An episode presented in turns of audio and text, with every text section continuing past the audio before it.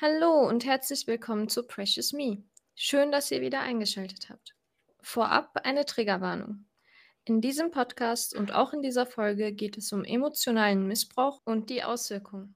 Falls es euch damit nicht gut geht, haben wir in den Shownotes unserer ersten Folge Anlaufstellen aufgelistet. In unserer heutigen Episode werden wir theoretische Aspekte der narzisstischen Persönlichkeitsstörung diskutieren und Bezug auf die vorherigen Gespräche aus unseren älteren Folgen nehmen. Viel Spaß!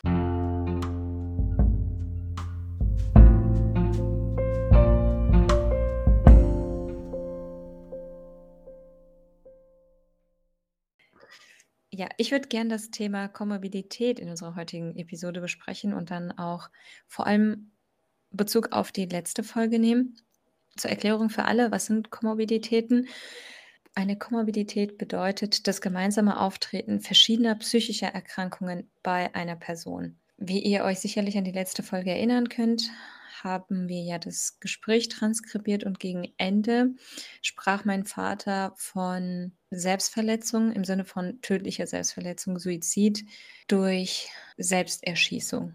Und genau das wollen wir heute so ein bisschen ansprechen. Das heißt, Komorbidität mit anderen psychischen Erkrankungen und auch Suizidalität, aber auch andere Persönlichkeitsstörungen. Also, eine Studie von 2015 zufolge haben Personen mit einer narzisstischen Persönlichkeitsstörung gegenüber Personen ohne Persönlichkeitsstörung eine höhere Rate an kardiovaskulären und gastrointestinalen Erkrankungen. Das ist ja total spannend, oder? Also ja, zum einen ist das jetzt erstmal keine psychische Störung, sondern ähm, körperliche Erkrankungen. Aber irgendwie finde ich das trotzdem interessant. Kardiovaskuläre und gastrointestinale, also ähm, Erkrankungen, die das Herz-Kreislauf-System oder den Magen-Darm-Trakt betreffen. Kannst du mhm. dich erinnern, hatte dein ehemaliger Partner irgendwie eine dieser Erkrankungen?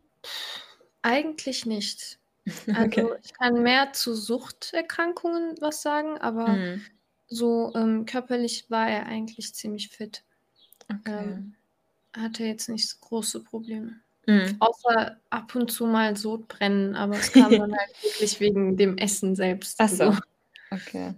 Spannenderweise leidet mein Papa an kardiovaskulären Erkrankungen, aber auch da muss man dazu sagen, wir haben da eine genetische Komponente. Deswegen könnte ich das jetzt gar nicht so beurteilen. Aber trotzdem ist es interessant, dass die gegenüber anderen Persön oder Pe Personen ohne Persönlichkeitsstörung eine höhere Rate haben. Was mich irgendwie nicht wundert. Mhm. Weil ich finde, diese, also. Was ist deine Hypothese? Meine Hypothese. Frau, Forsch Frau Architektin. Meine Hypothese ist, die ich so beobachtet habe bei meinem Ex-Ehemann, war, dass er konstant unter Stress ist. Mhm. Und Stress ist einer der größten Gründe, warum man krank wird. Und äh, vor allem aufs Herz haut es ja richtig rein. Und also ich habe ich, ich hab halt oft vers versucht zu verstehen, warum er so handelt, wie er handelt nach unserer Trennung. Und je mehr ich darüber nachgedacht habe, war eine, ein Satz, den ich sehr oft gebracht habe, war, der ist unter auf ähm, Selbstzerstörungsmodus. Mhm. Und der schadet nicht nur mir, der schadet sich eigentlich auch selbst. Aber man merkt das eigentlich so am Anfang nicht. Man denkt sich, der schadet nur seinen Mitmenschen, aber die Art und Weise, wie er lebt, auf die Dauer, es ist ähm, unmöglich, dass das immer, also dass das so ständig funktionieren wird. Also bis mhm. theoretisch jetzt realistisch gesehen. Also ähm, die Art und Weise, wie er lebt, ist, dass er nicht ähm, selbstbewusst ist, dass er sich selber eigentlich hasst und diesen Hass bei anderen Menschen dann rauslässt, im Grunde genommen. Mhm oder das äh, spiegelt und dennoch dann aber will, dass man ihn wie, ein, wie einen Gott anbetet. Ja. Und er ist kein Gott, er ist ein Mensch. Und das geht nicht gut, ne? Mhm. aber denkst du, er hat gesehen, dass er so gestresst war? Also denkst du, er hat das wahrgenommen? Ich denke nicht. Aber ein, ein, eine, eine Sache, die mir immer aufgefallen ist, er konnte nie ruhig sitzen. Er hat immer gezappelt, er hat immer an den äh, äh Fingernägeln oder an, an dem Fleisch immer rumgen Bissen. Hm. Und zu Sucht Hätte ja noch ADHS oder so. Ach so, okay. Ja.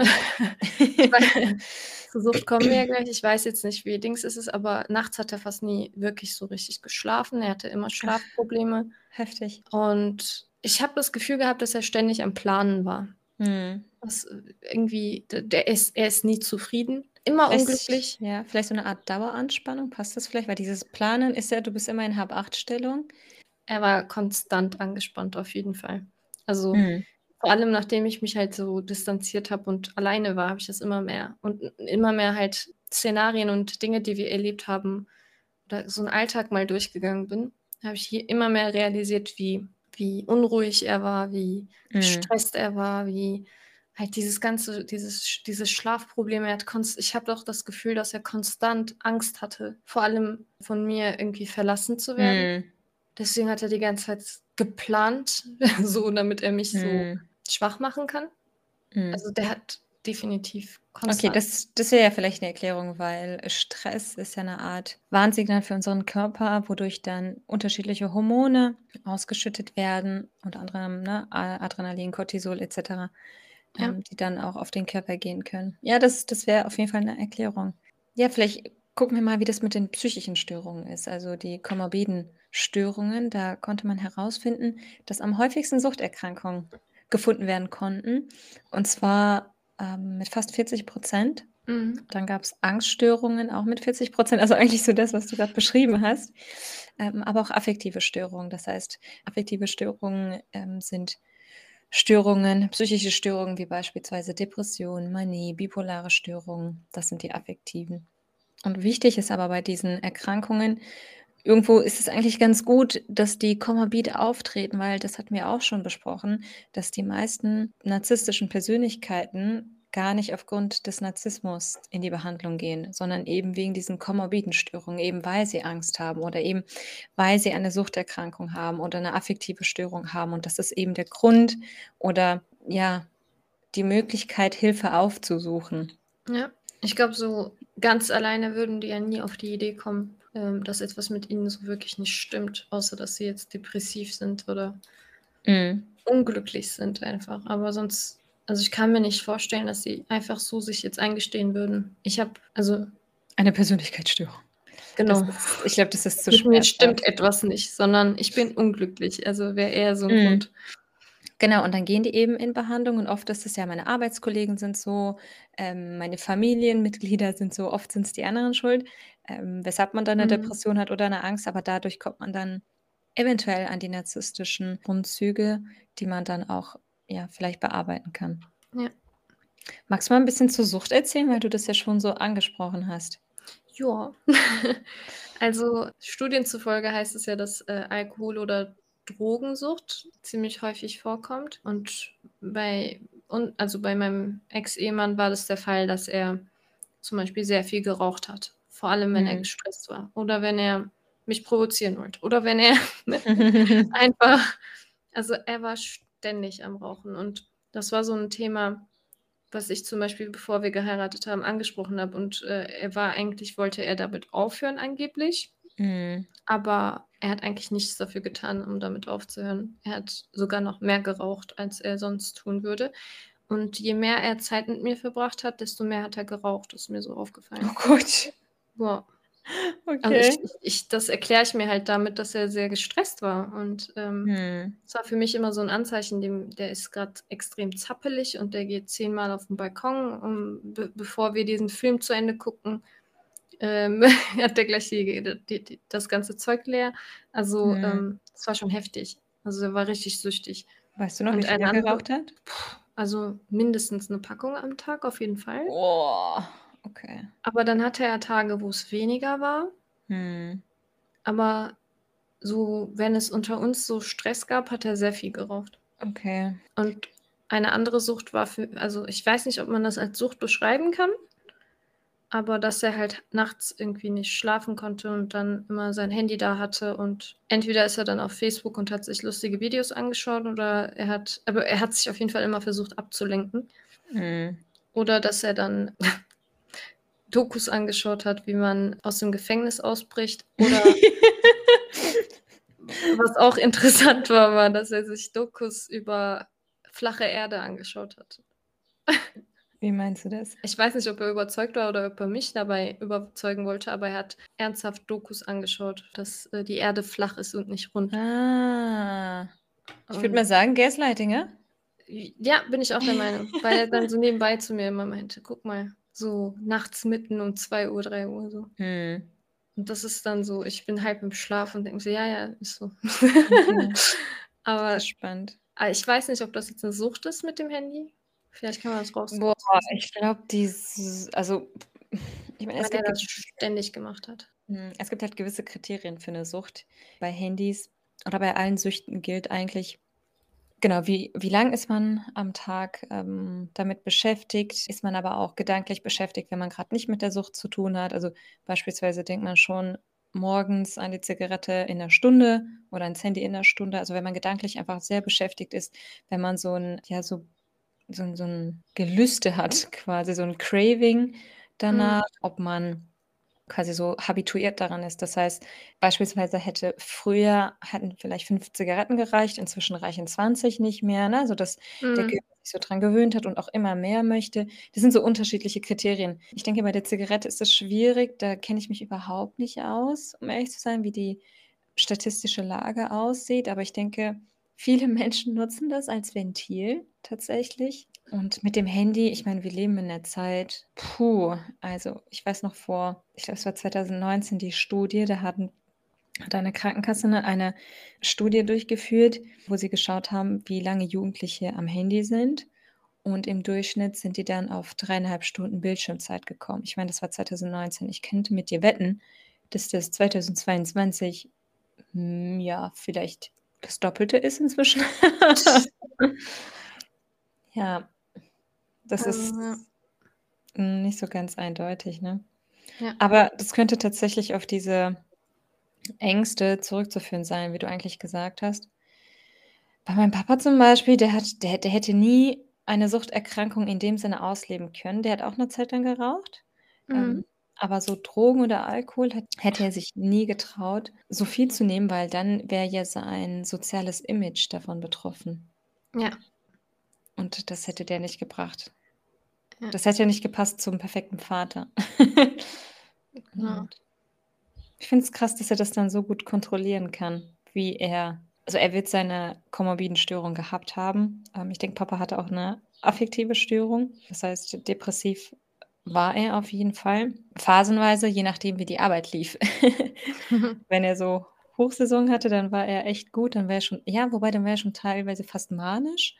Ähm, und wenn es dann nicht so gut ging, war das eher in Richtung Depression.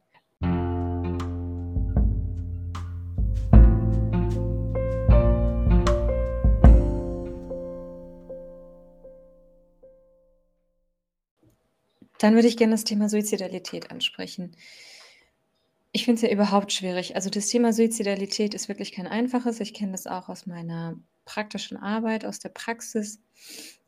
Und das ist ein Thema, da muss man wirklich vorsichtig sein. Manchmal ist es ein Hilferuf, manchmal sind Menschen wirklich so verzweifelt, dass sie glauben, nicht mehr leben zu wollen oder überzeugt sind davon, nicht mehr leben zu wollen und dass es besser wäre, wenn sie nicht mehr da sind. Ich meine, ich als Therapeutin habe mich dafür entschieden, Menschen in solchen Situationen zu helfen, aber als Kind eines Elternteils, und dabei ist es eigentlich egal, wie alt man ist, hatte ich ja auch gesagt, ich war da 28, weiß ich nicht mehr genau, 28 glaube ich, zu hören, dass der Vater sowohl mit seinem Leben droht oder auch die eigene Mutter umzubringen. Und das ist natürlich etwas, das sollte nicht passieren. Das sollte definitiv nicht passieren. Und vor allem habe ich halt so ein bisschen das, das Wissen, so ein bisschen Background-Wissen und weiß, dass Suizidalität auch mit Narzissmus korreliert. Und einige Studien, also ich habe jetzt eine von 2015, ähm, das war eine Langzeitstudie und die konnten für Personen mit narzisstischer Persönlichkeitsstörung, aber nicht für Personen mit anderen Persönlichkeitsstörungen,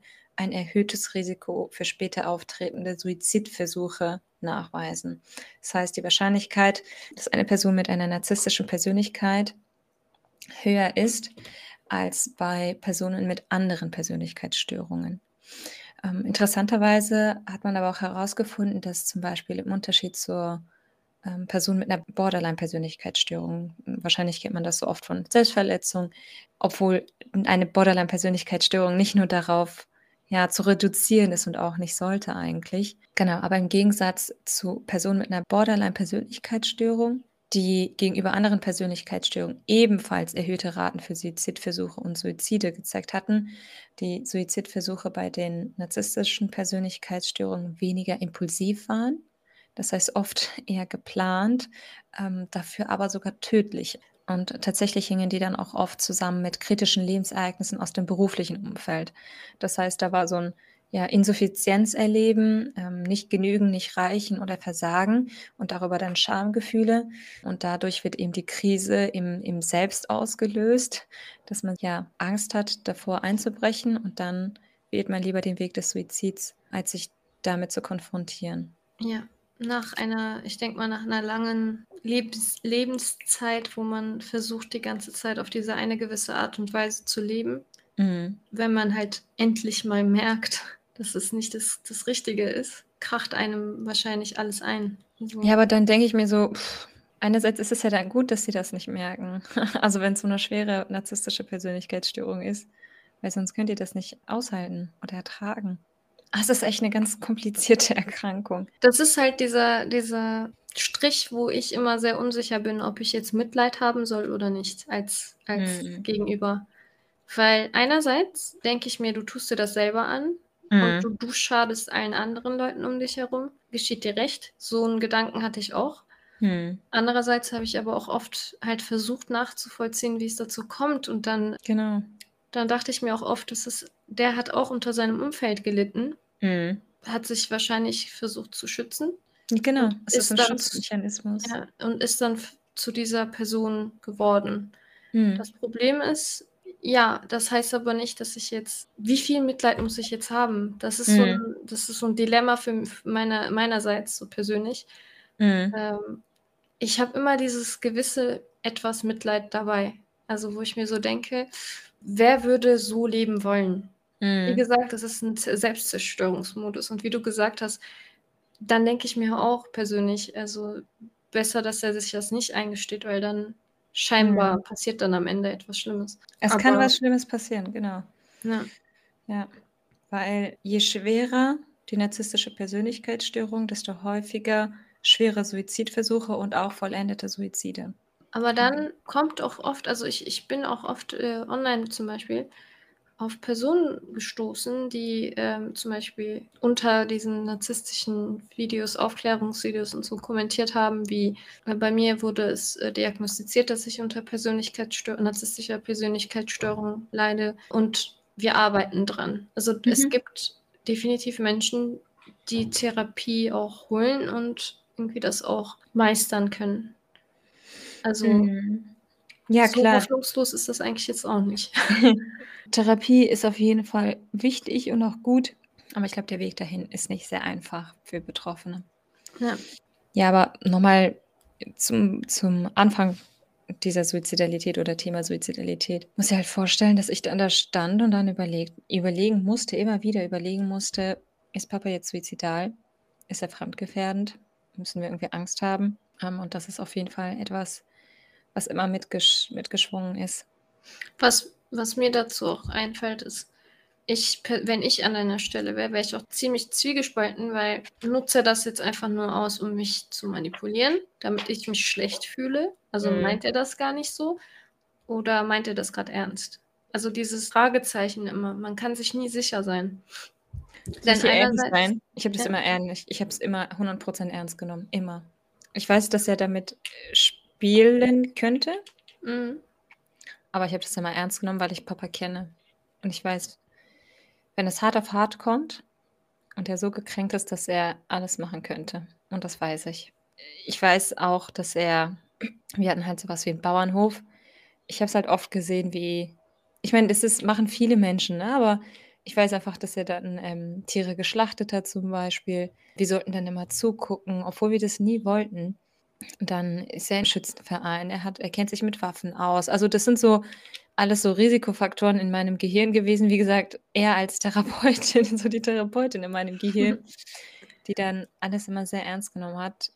Wohl mit dem Bewusstsein, wie du schon sagst, das könnte jetzt ja Beeinflussung oder Manipulation sein.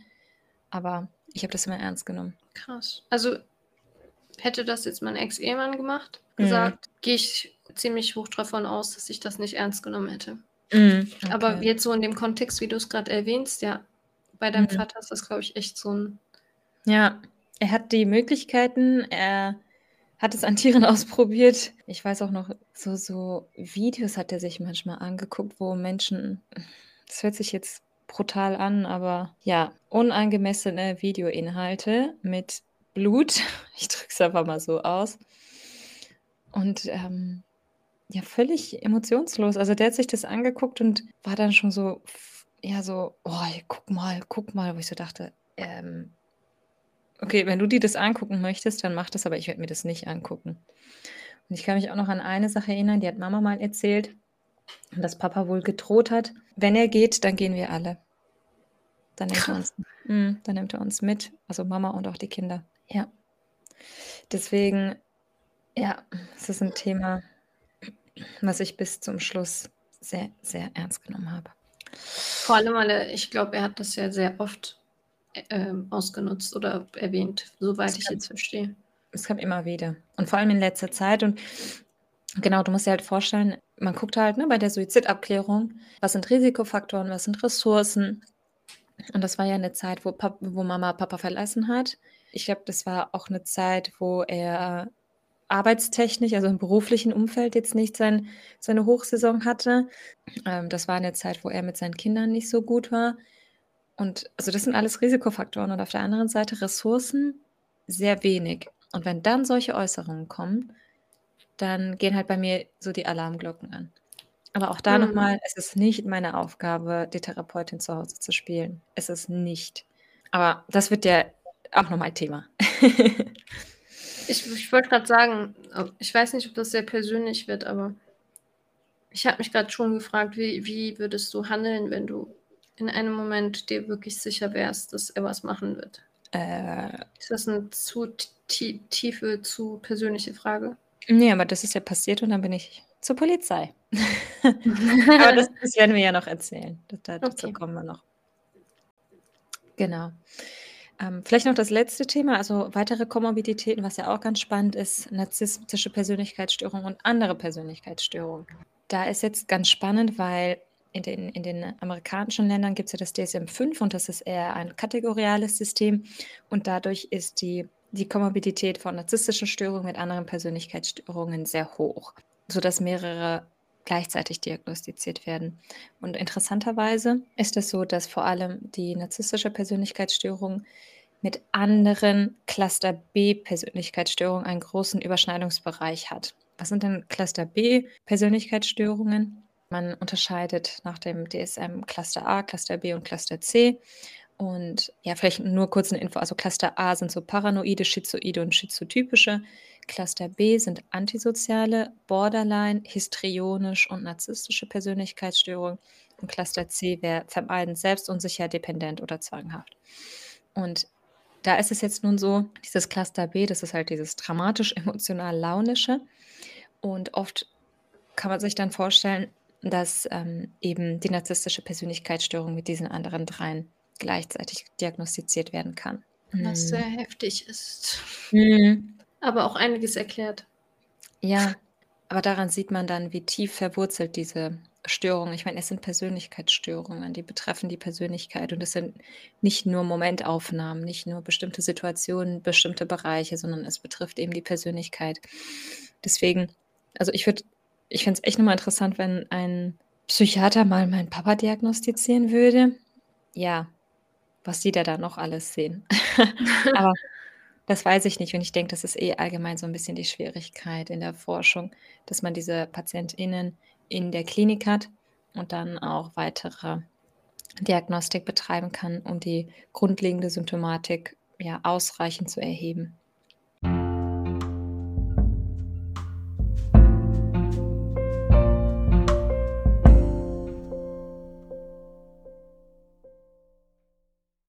Das war's dann auch schon mit der heutigen Episode. In der nächsten Episode wird euch die Psychotherapeutin erzählen, wie es mit der Situation mit ihrem Vater weiterging. Ja. Wir freuen uns, dass ihr eingeschaltet habt und sagen bis zum nächsten Mal. Tschüss. Tschüss.